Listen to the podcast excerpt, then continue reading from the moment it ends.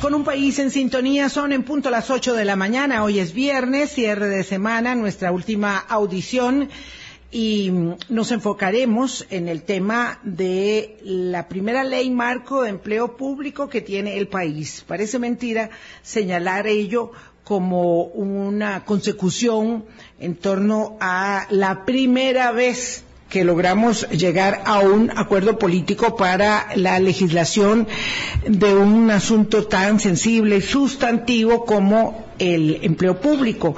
No obstante, como ya sabemos, todos eh, los valladares, todos los obstáculos están puestos en el camino. ¿Y qué queda de ello? ¿Y cuál fue el espíritu original del legislador a la hora de entrarle a un asunto tan tan escabroso es lo que vamos a analizar hoy. Boris, amigas, amigos, con nuestro invitado, don Carlos Ricardo Benavides. ¿Cómo estás, Boris? Buenos días, Vilma. Buenos días. Y, buenos días a toda la audiencia de Hablando Claro. Sí, independientemente de todas las discusiones que hayan en torno al empleo público, lo que estamos viviendo hoy en día son las desigualdades, las inequidades que el mismo sistema de empleo público ha generado dentro de las instituciones. Y por eso es que hay gente que está dentro de las instituciones tan en contra de este proyecto, ¿verdad? Porque viven día a día esas diferencias que incluso internamente hay en los ecosistemas de cada una de las entidades. Y entonces a una semana, hoy hace una semana, entró en vigencia la ley marco de empleo público y poder discernir y poder determinar qué era lo que se estaba discutiendo, qué fue lo que se aprobó y qué es lo que está pasando hoy en día. Es el espíritu de la, de la entrevista y el objetivo que tenemos hoy con uno de los principales impulsores de esta iniciativa en la Asamblea Legislativa pasada, don Carlos Ricardo Benavides, a quien saludo. Buenos días, don Carlos Ricardo, ¿cómo está? Muy buenos días, muchas gracias. Bien, con toda la pata. Gracias hace mucho que no conversamos, por supuesto, hace bastante rato. Um, eso, mm, vamos a ver por dónde tomamos este eh, el, mango de, este embrollo, ¿verdad? El, asunto mm, como para contextualizar. Tal vez um, explicar por qué fue necesario y cómo fue posible articular una mayoría política desde el Congreso en la administración pasada, cuando usted era diputado de oposición, para que en el, mm, digamos, bloque que hizo posible legalmente establecer el arreglo de las finanzas públicas del país, para nosotros, no para el Fondo Monetario Internacional ni para nadie más, este ordenamiento del empleo público fuera incluido como un asunto sustantivo eh, para provocar eh, no solamente correctivos en los salarios que fueron dentro de la ley de, de, finanzas públicas, sino posteriormente dentro del ordenamiento de la enorme maraña que implica la estructura de puestos y clasificaciones y emolumentos del sector público. Claro, bueno, primero porque eh, Costa Rica ha padecido por muchísimos años de una enorme disparidad salarial en, la función pública. Eh, según la cual determinadas instituciones o según la cual eh, en cada institución prácticamente los salarios son distintos independientemente de que las personas hagan exactamente lo mismo. Y entonces eh, eso ha generado, junto con el sistema de pluses salariales, eh, una gran dispersidad y un eh, aumento incalculable e inusitado de los salarios públicos. Entonces, una persona que, que hace determinadas funciones en una institución versus otra que hace las mismas puede tener diferencias de hasta el 100%, 150% de diferencia del salario de una persona a otra, teniendo al Estado como patrono, es decir, como patrono a un Estado al que contribuimos todos con el pago de nuestras obligaciones tributarias. Entonces, desde esa perspectiva es injusto para los efectos del contribuyente, pero también eh, resulta inasible, es decir, incontrolable para los, para los efectos del, de la hacienda pública y ni siquiera se puede planificar adecuadamente el crecimiento de ese eh, gasto por parte del Estado, por cuanto cada quien hace o ha venido haciendo lo que le da la gana. Mm. Eso genera una imposibilidad de que el país tenga recursos para poder atender otras obligaciones que son muy importantes también, para poder invertir en seguridad, para poder invertir en salud, para poder invertir en educación, para poder invertir en obra pública. Cuando un Estado está desmadrado desde el punto de vista de las finanzas y del crecimiento del aparato público en función únicamente de, eh, de sus salarios, es imposible que ese Estado pueda atender las necesidades de toda la gente. Así no funciona. Pero además es injusto con sus propios funcionarios públicos, porque a unos les paga bien, a otros les paga súper bien y a otros les paga muy mal raquíticamente. Ah, Entonces, además, hemos venido padeciendo el problema de que los salarios públicos al inicio, cuando el funcionario ingresa al sistema, son realmente bajos, son muy bajos, porque el salario base es malo, y así ha sido por muchos años. Tan malo que la gente en las instituciones poco a poco fueron inventando todas una enorme cantidad de pluses que pudieran compensar lo malo que es el salario base. Eh, y recuerdo claramente cuando se empezó a popularizar en el sector público lo de la dedicación exclusiva. Y todo el mundo se agarró de la dedicación exclusiva. Y a los jerarcas no les importó pensar si esa persona realmente se requería que solo tuviera exclusividad para la institución o daba lo mismo, como en la mayoría de los casos seguro daría lo mismo, que eh, trabajen para el que quieran después de sus ocho horas laborales con la institución. Pero básicamente al 100% de la gente que pudo, se le dio el 40% de salario de, dedicación exclusiva. ¿Por qué? Me parece a mí ya explicado desde el punto de vista eh, social, para poder compensar los pésimos salarios base que este país ofrece. Entonces se fueron adhiriendo un montón de pluses salariales, muchos sin sentido, disparadores del gasto público en términos porcentuales, incluyendo las anualidades, que al final de cuentas eran una recompensa por hacerse viejo en el sector público, ¿verdad? Y además porcentual que la reforma eh, que se estableció en la ley de finanzas públicas vino a nominalizar en lugar de eh, ser porcentuales. Bueno, y, esa fue la razón principal de aquellas grandes huelgas y todo ese movimiento, esa fue la razón real.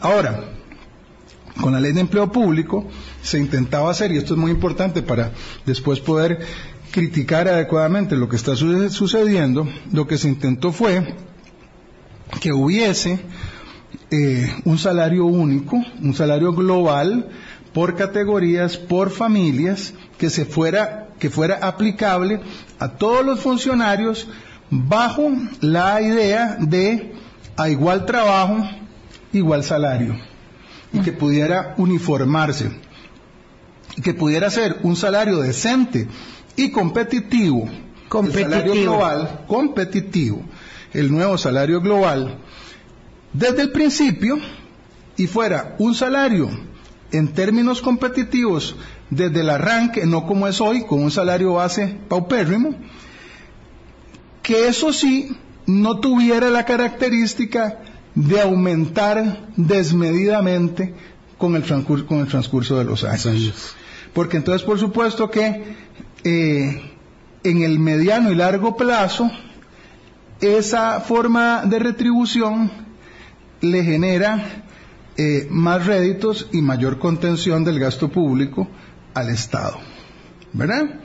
Y lo estoy diciendo justo porque tengo que hablar necesariamente de eh, la mala ocurrencia que ha tenido el Ministerio de Planificación recientemente que en lugar de cumplir con las obligaciones que la ley establece para establecer un salario global como tiene que ser según la ley competitivo de conformidad con las reglas que están establecidas que ahora podemos leer algunas de ellas se le ocurrió para salir del paso ante su incuria y ante el no haber cumplido con sus obligaciones en estos últimos diez meses, se saca eh, del sombrero una directriz con salarios globales provisionales. Yo quiero decir aquí que eso no está en la ley de empleo público. Ese salario provisional es ilegal, no está en la ley, porque además ese salario provisional que es raquítico, que es pobrísimo, que lo que hace es desprestigiar el aparato y la ley, eh, básicamente lo que hizo fue recurrir al salario base actual de la gente y lo dejó en condiciones que son contrarias a la ley, a la letra de la ley y al espíritu de los legisladores, que lo que dispusimos fue establecer salarios globales que fueran competitivos, considerando sí la situación eh, económico presupuestaria, pero que tuvieran una condición diferente. Y ahí y ahí tenemos problemas. Ahora yo tengo que decir también en honor a la verdad que la tarea que le corresponde a, a Mideplan no es sencilla y debía haber comenzado por ahí.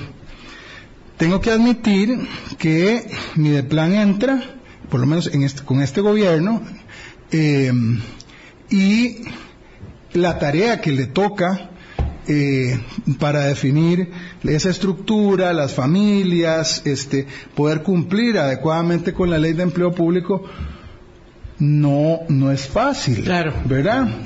Pero a mí me preocupa mucho que ante la dura tarea de hacer eso, lo que se ha hecho es atacar la ley para eh, explicar las razones por las cuales no se cumple con la ley. No son, no son un problema de la ley esos incumplimientos, en su inmensa mayoría. Es un problema de falta de aplicación y de empeño en sacarlo adelante de la forma más rápida o de sinceridad de haber dicho, mire, yo no he podido, voy a necesitar tres meses más, hágame un transitorio para determinados efectos, vamos a aplicar un salario global diferente o no lo vamos a aplicar los primeros tres meses porque necesito tres meses más para trabajar.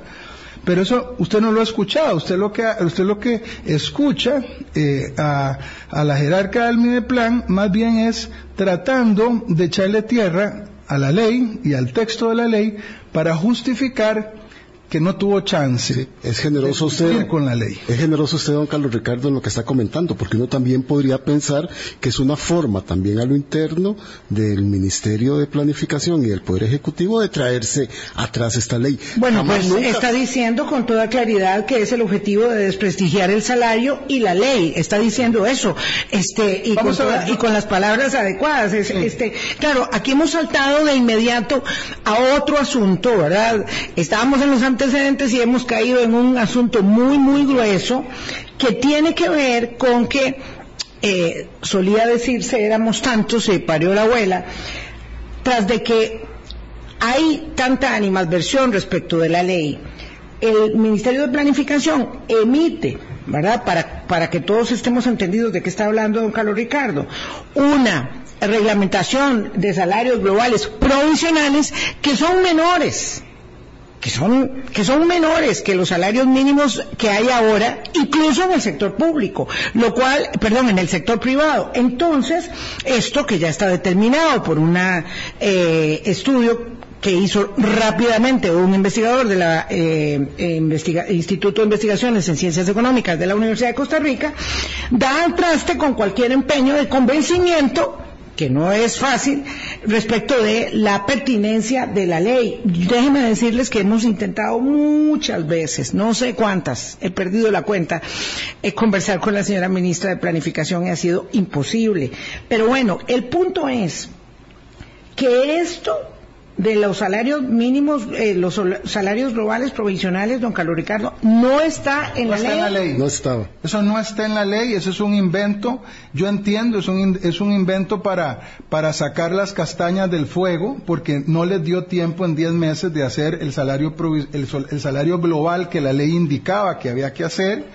No se cumplió con los parámetros de ese salario eh, global y entonces recurrieron a una directriz para hacer salarios provisionales que según ha dicho la ministra son por seis meses porque necesita seis meses para ahora sí cumplir con la ley y pero, pero no era necesario establecer ese salario global provisional así, porque además es una gran munición ¿verdad? Es, es toda la artillería para que todo el mundo diga, ve cómo era mentira, ve cómo vamos a pauperizar el sector público. O para decir a partir de la mesa de trabajo del próximo lunes que van a arreglar eso, que no hay que arreglarlo, ya está en la ley. Sí, hay que decir que el Ministerio de Planificación convocó a unas mesas de trabajo a partir del próximo eh, lunes para promover de consumo una reforma a la ley de empleo público que entró a regir hace una semana. Para arreglar lo que está arreglado. Sí. Pero además para darle chance, porque además es una especie de reunión de enemigos de la ley de empleo público, ¿verdad? Porque entonces convocan a los sectores que están abiertamente en contra de la ley que no van a ir, digamos, probablemente a hablar sobre los supuestos vacíos de los que han venido reiterando existen, sino más bien a ver cómo se la traen abajo o cómo la drenan para que no funcionen los elementos fundamentales de esa ley. Básicamente eso es lo que yo percibo. Don Carlos Ricardo, porque anclándonos en esto de los antecedentes, queda claro entonces, no existía, no existe en la ley y nunca se discutió un salario global provisional. Eso hubiera sido un enredo en el momento en que se hubiese planteado allá mismo en la discusión. Mucha gente criticaba desde ese principio que por qué no se definía el salario que tenía que tener la persona funcionaria pública y a partir de allí establecer cómo era que se iba a aplicar, porque todavía tampoco están definidas las familias de salarios. Entonces, en ese tema tan esencial para todas las personas trabajadoras del sector público, no hay una claridad de cuánto es el salario que tiene que ser el salario global. No, es decir, la ley lo explica y da los términos y, establece las formas en que debe de eh, establecerse ese salario global, que es un salario global y vuelvo, porque aquí es muy importante, vuelvo a eh, el, el espíritu de la ley.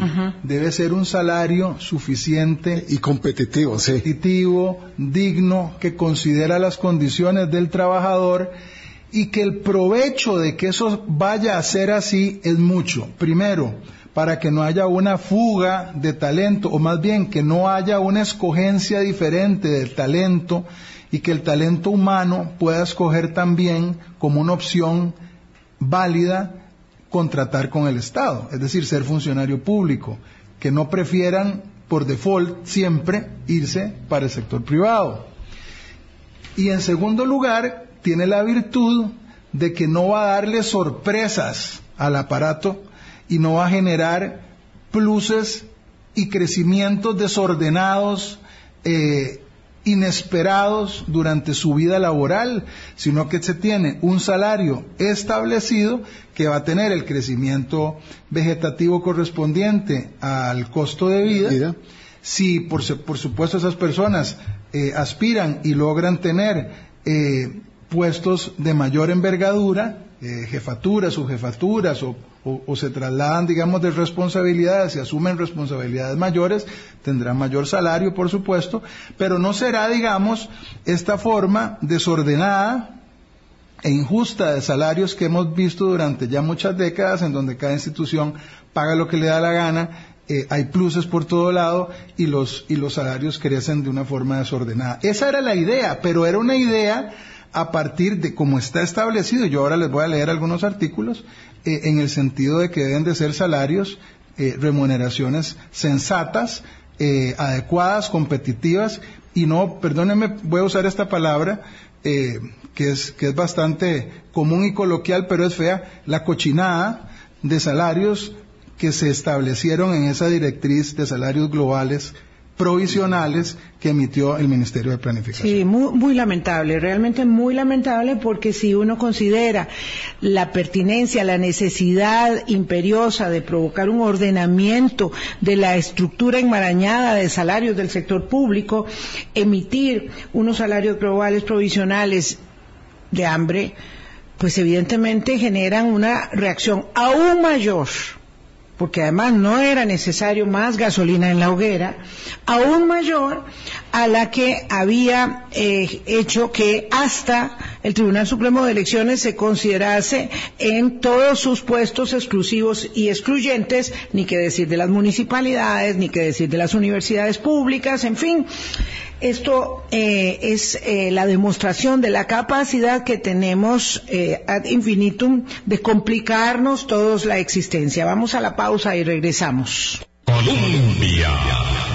8.22 minutos de la mañana, don Carlos Ricardo Benavides es uno de los impulsores, fue uno de los impulsores como diputado de la República de la ley marco de empleo público que entró a regir hace una semana contundentemente, para quien se sume a la transmisión en este momento, señala que no existía ninguna disposición en la ley para emitir una escala de salarios globales provisionales que emitió eh, Mideplan eh, la semana pasada y que para tristeza, ¿verdad?, de todos, eh, establece unos salarios ínfimos, ínfimos, vergonzosos, menores a los salarios mínimos que actualmente existen en el sector público y en el sector privado y que por supuesto dan a entender que esta ley es perversa, como dice este, eh, la elaboración sindical, es perversa y no funciona y no le va a servir a nadie. Pero yo nada más quiero agregar, ¿por qué?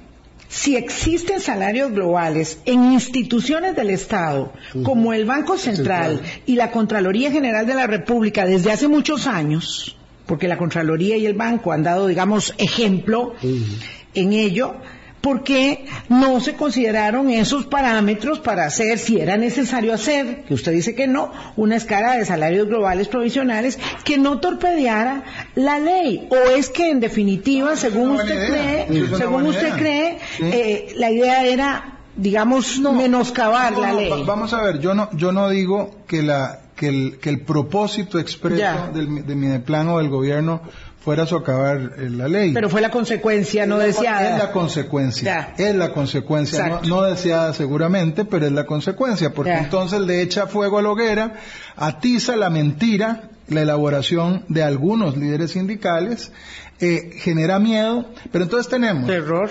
tenemos una narrativa sindical diciendo que la ley es un esperpento y que es un, es un símbolo de maldad. Y a un gobierno diciendo la ley es un mamarracho.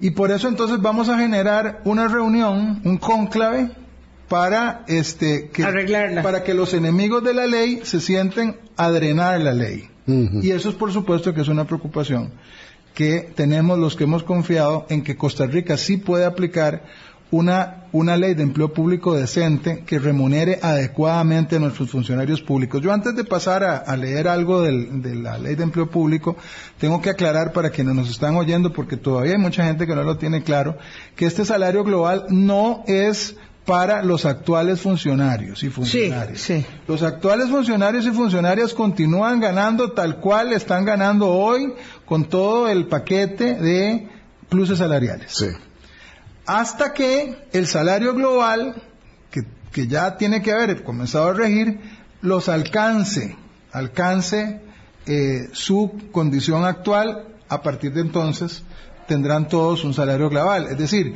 solo cuando el salario global lo llegue a alcanzar y de ahí en adelante le beneficie, se le aplicará. Mientras tanto, por meses o por años, seguirá teniendo el salario compuesto que tiene hoy. Ahora, claro, porque la ley no es retroactiva y los derechos adquiridos se respetan. Don Carlos, ahí nada más un paréntesis, es que hay instituciones que tienen los dos sistemas, que tienen personas trabajando con salario compuesto y personas trabajando ya con un salario global. global. Habrá que ver, Boris, en ese caso, si el salario global que le corresponde de conformidad con mi de plan se ajusta al salario, al salario global que le está aplicando en esa institución. Eso habrá que verlo en un caso determinado.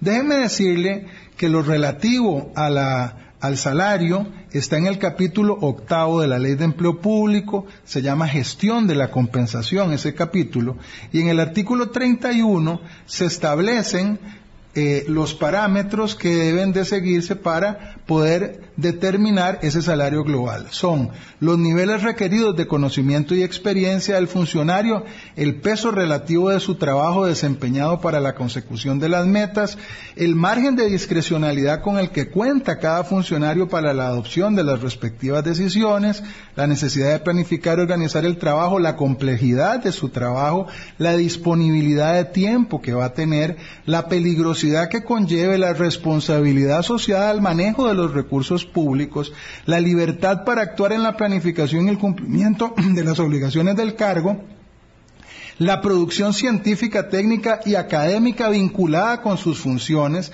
las diferencias por eh, paridad del poder adquisitivo que se produzcan en el ejercicio del cargo destacado en el extranjero cuando se trate de, de funcionarios eh, que estén fuera del país, la restricción al ejercicio liberal de la profesión de los puestos en que requieran dicha consideración, tal cual hoy tenemos la dedicación exclusiva, el desarraigo para aquellos puestos fuera del gran área metropolitana.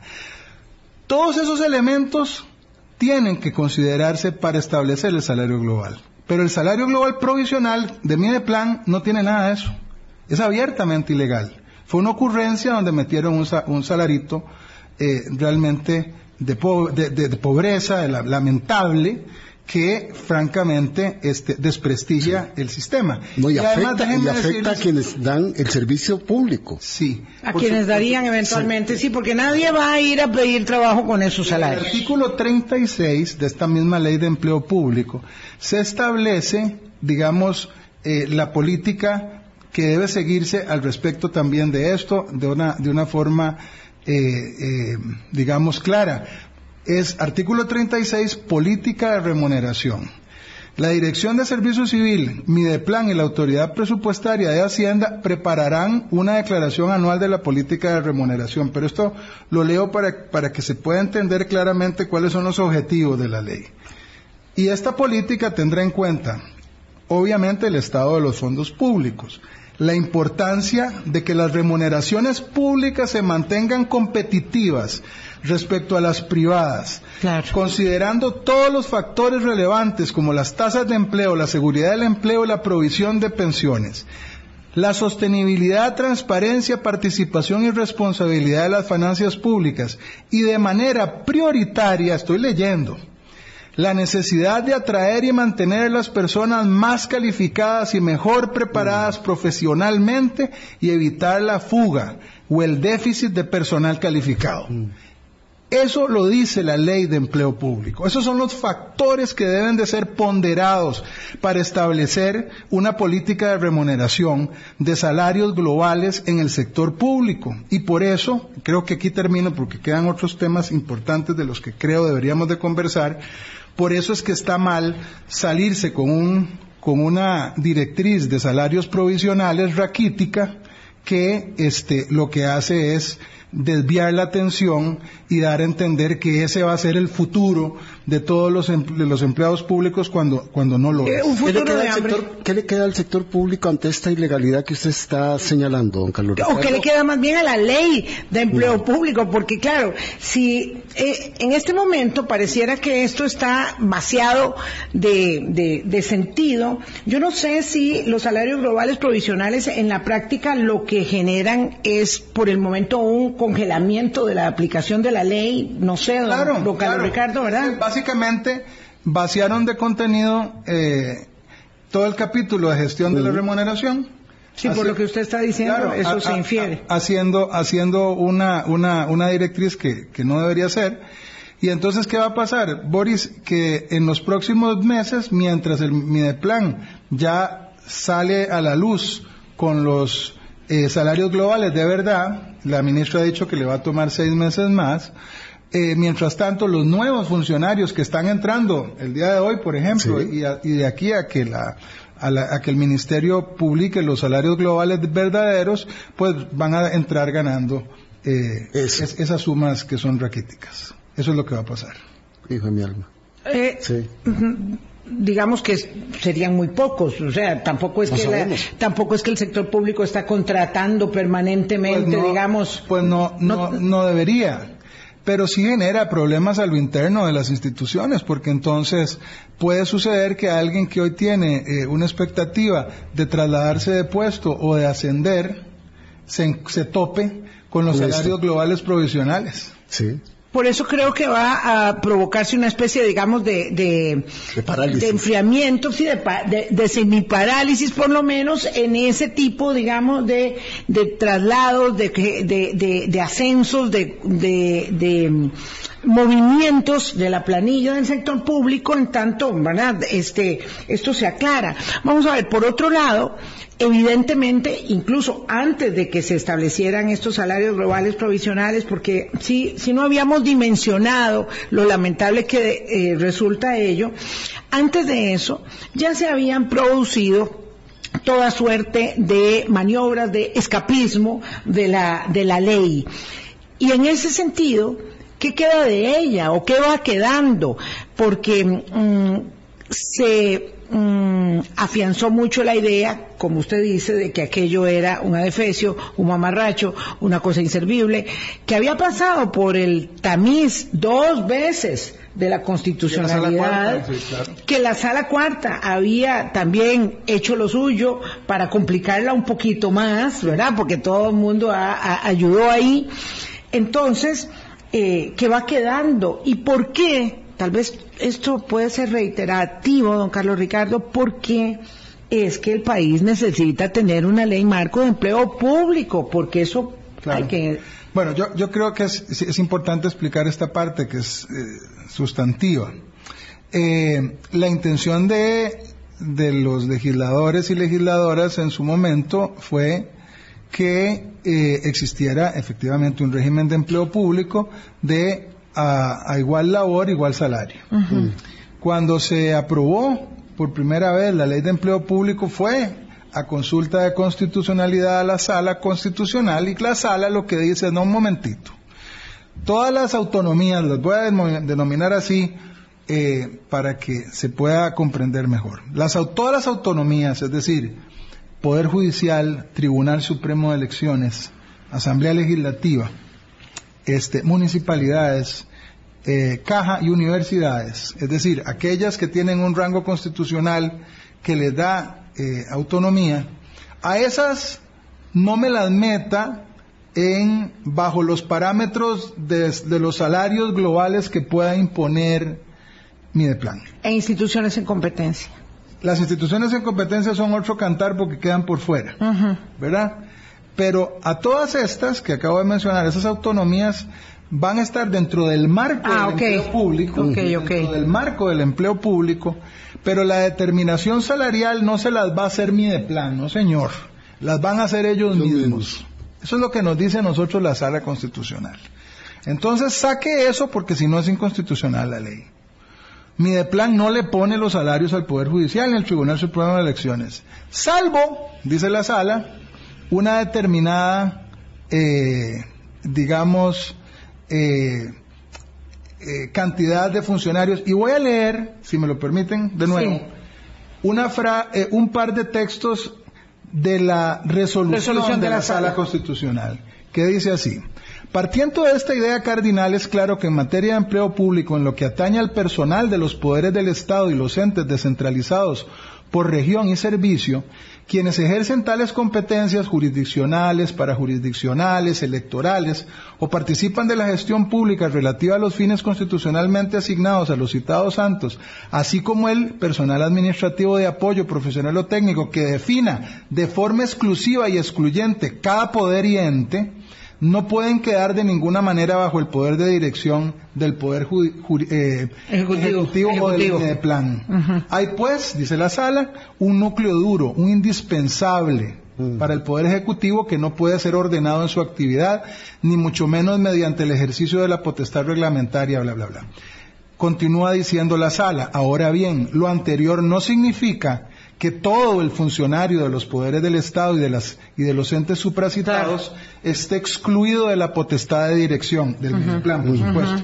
En el caso de los servicios administrativos básicos auxiliares que no inciden sobre las competencias exclusivas y excluyentes ni funciones administrativas necesarias para el cumplimiento de estas, cada poder del Estado y ente debe definir de forma exclusiva y excluyente cuáles de estas pueden estar sometidas a la potestad entonces, de obviamente, don Carlos Ricardo, la pregunta es cómo entonces esas instituciones con autonomía dicen, ¿saben qué?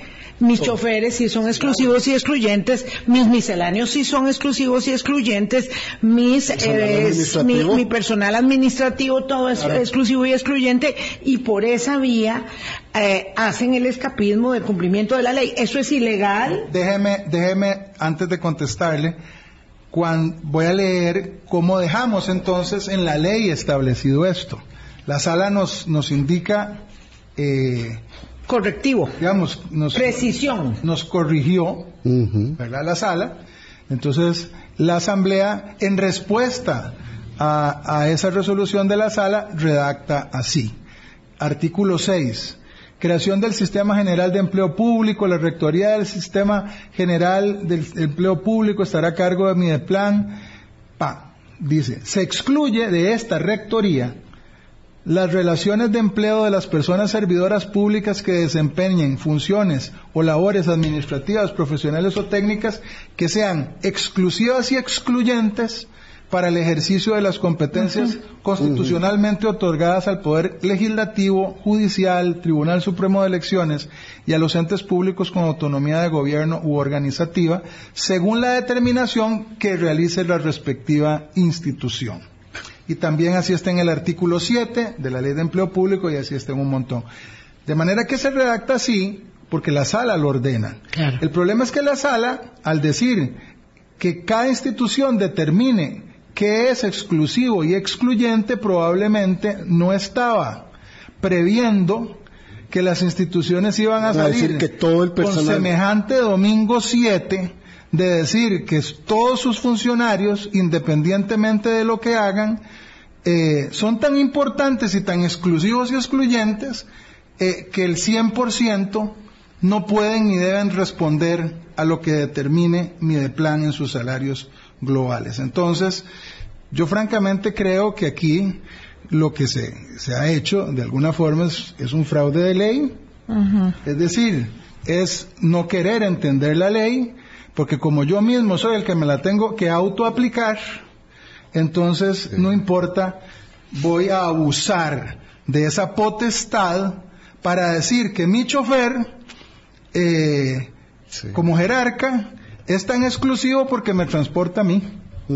¿verdad? O como dijo un señor de, de la universidad, no sé cuál de todas, que los misceláneos, las personas que llevan a cabo el trabajo de misceláneos, son exclusivos y excluyentes de la competencia constitucional de la universidad porque hacen un trabajo muy distinto a cualquier otro conserje de una escuela, imagínese usted, porque dice que tienen que estar muy temprano y recibir a los alumnos. Digo yo, ¿verdad? Eh, si usted quiere, si usted quiere plantear pretextos para que cada una de esas autonomías, incluyendo las municipalidades, tenga salarios distintos para el 100% de sus funcionarios, lo va a encontrar, porque entonces para la persona que hace la planilla, ¿verdad? En contaduría, va a decir, no, mire, pero es que no es lo mismo hacer la planilla aquí en la municipalidad tal de la provincia de San José que hacerla ya en Guanacaste o en Limón. Y el de Limón dirá, aquí es más complejo. Claro. hacer la planilla. Yo supuesto que sí. Y mire usted que, que, que hacer las funciones de recursos humanos en esta institución no es igual que en cualquiera otra, es complejísimo. Y el auditor, ah caray, es completamente distinto al de las demás instituciones. Y entonces usted va a terminar teniendo Todos. 85 sistemas de remuneración en las 85 municipalidades, más las del Poder Judicial, más las del Tribunal Supremo de Elecciones, más las de la Asamblea Legislativa, más las de la Caja. Solo porque hasta este momento me parece a mí que las y los jerarcas francamente no quieren enfrentar a sus funcionarios, no quieren quedar mal con nadie y lo que han hecho es declarar el 100% de los cargos como exclusivos y excluyentes cuando evidentemente no lo son, cuando no hay que ser muy ducho en materia de derecho para, para determinar que no lo son. Y, aquí voy a agregar un comentario sobre un oficio que la ministra de Planificación ha venido respondiendo eh, a los a los a todos estos digamos eh, eh, instituciones en rebeldía. A las municipalidades que han declarado que el 100% de sus funcionarios quedan fuera la ministra les ha contestado recibo un cordial saludo aquí en este caso el de Goicoechea eh, mediante el cual comunica, hemos recibido su oficio, mediante el cual comunica este ministerio el acuerdo adoptado por el Consejo Municipal para declarar que todos sus funcionarios están excluidos de la ley de marco de empleo público. Sobre el particular, dice la ministra, esta cartera ministerial es absolutamente respetuosa de la decisión de excluirse de la rectoría del Sistema General de Empleo Público. Y he escuchado a la ministra diciendo que es que en la ley no quedaron potestades para, para reprimir esa, esa conducta eh, o para rechazar esa conducta. A mí me parece que para comenzar no le puede contestar así a ninguna institución. Lo que debería decirle, esta institución, o sea, mi plan no comparte su criterio, como órgano rector del empleo público los criterios técnicos. como, órgano rector, porque claramente tanto la ley, que ya la leí, como la resolución de la Sala Constitucional establece que, que aunque usted tenga la competencia para determinar cuáles son, usted no puede abusar de la ley, ni puede hacer fraude sobre la ley y este, no comparto esos criterios. Y solicitarle a otras autoridades, como puede ser la Contraloría General de la República, que no le apruebe los presupuestos, porque justamente está incumpliendo y meterlos en cintura o hacer además y anunciar Mineplan, que podría haberlo hecho, una consulta a la Procuraduría General de la República dirigida a determinar eh, digamos, el justo entendimiento de esta ley, pero no decirle, no decirle en unos oficios a los a las entidades bien, gracias, muy bien gracias. Muy bien no no caramba somos absolutamente respetuosos. Siga por ahí verdad y mi rectoría porque, lo voy a ir a resolver porque lo voy a ir a resolver a una mesa de diálogo verdad cuando ya eso estaba resuelto en la ley y lo que hay que hacer es cumplir la ley y yo quiero decir que no niego la necesidad eventual de que usted dialogue con, con, las, con los grupos que están en desacuerdo. Tampoco, tampoco creo que ninguna, ni esta ley ni ninguna otra sea eh, perfecta, ni, ni, sea perfectible. Eh, yo creo que todas son perfectibles. Claro, todas las leyes. Sobre todas puedes conversar, pero no eh, poner como punto de partida, como tapete de la discusión, que la ley eh, es un desastre, que no establece lo que sí establece, eh, para generar ahí, eh, digamos, una especie de, de, salvamento de la patria, que lo que puede terminar más bien es drenando una ley que costó años. llevarla, décadas, llevarla décadas. A, a, publicarse en una gaceta. Nuestro querido amigo don Juan José Echeverría señala que en el fondo estas resoluciones de los entes eh, que los entes están generando podrían devenir en eh, beneficios laborales y legales, lo cual puede ser delictivo según la ley contra la corrupción y los jerarcas podrían tener eh, responsabilidades en ello. hemos escuchado con mucha atención las muy clarísimas explicaciones del exdiputado, exministro, de presidencia también don Carlos Ricardo Benavides y uno realmente queda muy, muy defraudado de eh, la incapacidad que mostramos para generar correctivos tan, tan necesarios y determinantes como una ley marco de empleo público que más allá del ordenamiento y de la equidad en la, eh, en la aplicación salarial establezca parámetros de evaluación, establece además competencias e idoneidades para que el servicio público sea mejor, para que el servicio público sea mejor y no se siga desmereciendo, demeritando, eh, sino que, por el contrario, establezca eh, valladares eh, o, perdón, este, metas más ambiciosas de cumplimiento de la función pública. Vamos a la pausa y venimos a cierre con un país en sintonía, don Carlos Ricardo está leyendo otros extremos eh, de la legislación del empleo público. Don Carlos Ricardo, vamos a ir cerrando, nos quedan solo seis minutos. Es eh, eh, este, impresionante la cantidad de argumentos que establecen porque era necesario entender eh, toda la confusión que se ha ido creando. Somos capaces de enredarlo todo ad infinitum, de verdad, eh, y de además dispararnos en los pies, porque a falta de la claridad respecto de la pertinencia de una ley marco de empleo público, que déjeme decirle, la guatilla está inventada en el mundo entero. Yo siempre repito aquí cuando vinieron dos especialistas en contratación pública y derecho administrativo público y, eh, de Alemania y Chile en el programa y no podían creer que Costa Rica no tuviera una ley marco de empleo público. Eh, esto ha durado décadas y años en poder llevarse ya a ejecución y ahora estamos en puertas, pareciera, de, eh, digamos, dispendiar todo el esfuerzo que se hizo, de, tirarlo por la borda, porque esto de las mesas que inician el próximo lunes para poner en reforma una ley que no hemos probado en sus efectos, porque todavía no hemos dicho, han pasado dos o tres años y estos son los correctivos necesarios, pero que además tiene unos salarios provisionales que atentan contra la ejecución misma de la ley, eh, de, nos deja en una situación como de subdesarrollo permanente en torno al ordenamiento que se quería hacer. Es la segunda ronda, digamos, de la discusión. Ya la discusión, digamos, después de muchos años pasó, pasó por la sala constitucional, la Asamblea Legislativa votó eh, con una mayoría suficiente eh, esta ley y ahora eh, lo que se abrió fue una oportunidad para algunos que han estado a muerte en contra de la ley de ver cómo se la traen abajo. Y pienso yo que hay que ser muy cuidadosos.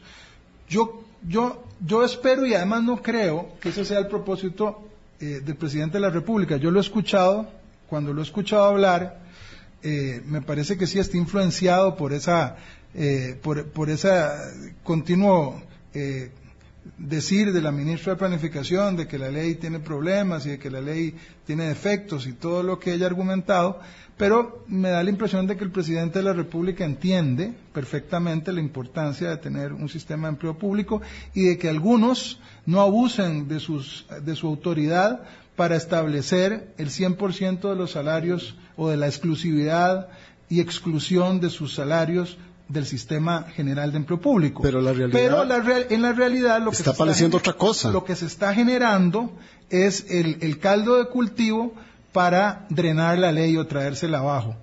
Y en el caso de la Asamblea Legislativa, algunos, creo que hasta ahora pocos diputados, con unas ganas enormes de traérsela abajo o de meterle una patada a la bola y que no se aplique por años eh, para quedar bien con su clientela electoral alguna parte de ellos eh, funcionarios en municipalidades y en otras partes. Que están temerosos de esa aplicación que en muchos de los casos es insensata, porque muchos de esos funcionarios creen que la ley de empleo público les va a aplicar a ellos el salario global ya y les va a quitar su salario actual. Y al porque final, así han mentido bastante. Y al final, don Carlos Ricardo, puede quedar que Costa Rica tenga una ley de empleo público, pero que siga las disparidades dentro de las instituciones y en todo el sector público en el tema de remuneraciones. Una, una ley eh, Sí. eunuca. Sí, bueno, eso puede- vamos a ver, sí, eso puede suceder, eh, especialmente en, en- en todas las autonomías, ¿verdad? Sobre todo si se permite que eh, continúen haciendo una interpretación que estoy seguro, y eso a mí es lo que quiero decir, hasta me duele como ciudadano, Claro, claro. que en algunas de esas instituciones que han hecho este tipo de declaraciones hay gente brillante, hay gente inteligente, Sí, hay juristas sí, de primera sí. categoría que sí entienden y que sí saben que lo que están haciendo es ilegal, que va contra la lógica, que va contra la misma disposición de la sala constitucional, que va contra la norma y contra el espíritu de la ley, pero están haciendo ahí de patronos complacientes para no comerse ningún pleito al- a lo interno de sus instituciones y entonces por supuesto serán vitoreados por ahora por Claro. todos sus funcionarios porque tuvieron caramba el valor, porque ahora le dicen valiente a cualquier cosa, eh, de tomar una determinación en contra del erario Claro, público. es que lo, lo, lo valiente es hacer los correctivos. Y es muy difícil para nosotros, esto está en la naturaleza humana, hacer los correctivos necesarios para eh, el ordenamiento y el mejoramiento de la calidad de la prestación de los servicios. Y digo que pasa en todas partes, ¿verdad? Uno ve lo que pasa en Francia, es un desastre aquello, porque el presidente Macron, digo, ¿quién diría que está tratando, empeñado en hacerle la vida imposible a los franceses? Está mm, trabajando para aumentar la edad de la pensión de 62 a 64 años, porque el tema es que a la vuelta de unas décadas le digan, usted pudo hacerlo y no lo hizo y se nos quebró el sistema, ¿verdad? Mientras tanto, aquello es un desastre. Eh, y no hay sostenibilidad posible. Y no hay forma de mejorar el aparato público si no se eh, realizan eh, los correctivos que los tiempos demandan. Y estamos en el siglo XXI y, y, no tenemos una ley marco de empleo público decente que, eh, bueno, deberíamos tenerla, pero ya la vamos a, correr, a, a cambiar. No, si no, ya la vamos a malograr. Tenemos la dicha inmensa de vivir en esta democracia en donde todos podemos manifestarnos, en donde todos podemos tratar de incidir y donde hay balances, hay pesos y contrapesos. Yo esperaría eh, más bien que esta ley se perfeccione y se aplique adecuadamente, que tengamos salarios globales decentes y competitivos y que las instituciones, aún las que tienen un alto grado de autonomía, entiendan que una buena parte de sus funcionarios y funcionarias deben estar bajo la eh, rectoría de Mideplan porque sus funciones son comunes a las del resto de la administración pública. Algún día, con esfuerzo, y si no bajamos el dedo del renglón, llegaremos ahí. ¿Es posible? ¿Usted sí tiene esa...? Yo soy un optimista empedernido, pero además creo que el fruto de, de, de, de, la insistencia y del esfuerzo sobre las cosas que son correctas llegan a convertirlas en realidad. De verdad que lo pienso así. Sí, y cuando se vea la aplicación de, lo, de los alcances de la ley, internamente en las instituciones también se va a ir entendiendo por las mismas disparidades que hay allí. Y que la carrera en el sector público sea una carrera eh, de remuneraciones justas, en donde la gente se sienta bien de ser funcionario público porque va a ganar bien, ni tan poquito como ganan muchos de nuestros funcionarios públicos hoy, que es muy lamentable, Es muchos, lamentable, muchos sí. ganan muy mal, ni tanto como se han servido eh, durante décadas otros. Muchísimas gracias, don Carlos Ricardo Benavides. Tenga muy buen fin de semana. Gracias por volver al micrófono de Hablando Claro. Gracias a ustedes que tengan de verdad un muy buen fin de semana. Sí, que tengan un lindo fin de semana y los que están aquí en el gran área metropolitana, transitarte es una posibilidad Oh, sí. de venir a darse una vuelta por el centro de San José. Sí, sí, aprovechen bien las mañanas porque ahora no sabemos si llueve en cualquier momento de la tarde en este marzo tan extraño que tenemos. Nos faltó tiempo, por supuesto, sí señora. Este, nos dice aquí una estimable amiga, pero podremos volver a conversar con don Carlos Ricardo eh, y además tenemos una dedo puesto, un dedo puesto en el reloj para eh, que la ministra eh, de Planificación venga al programa desde hace ya pues como una- un mes hemos estado insistiendo en ello. Que la pasen bien, chao.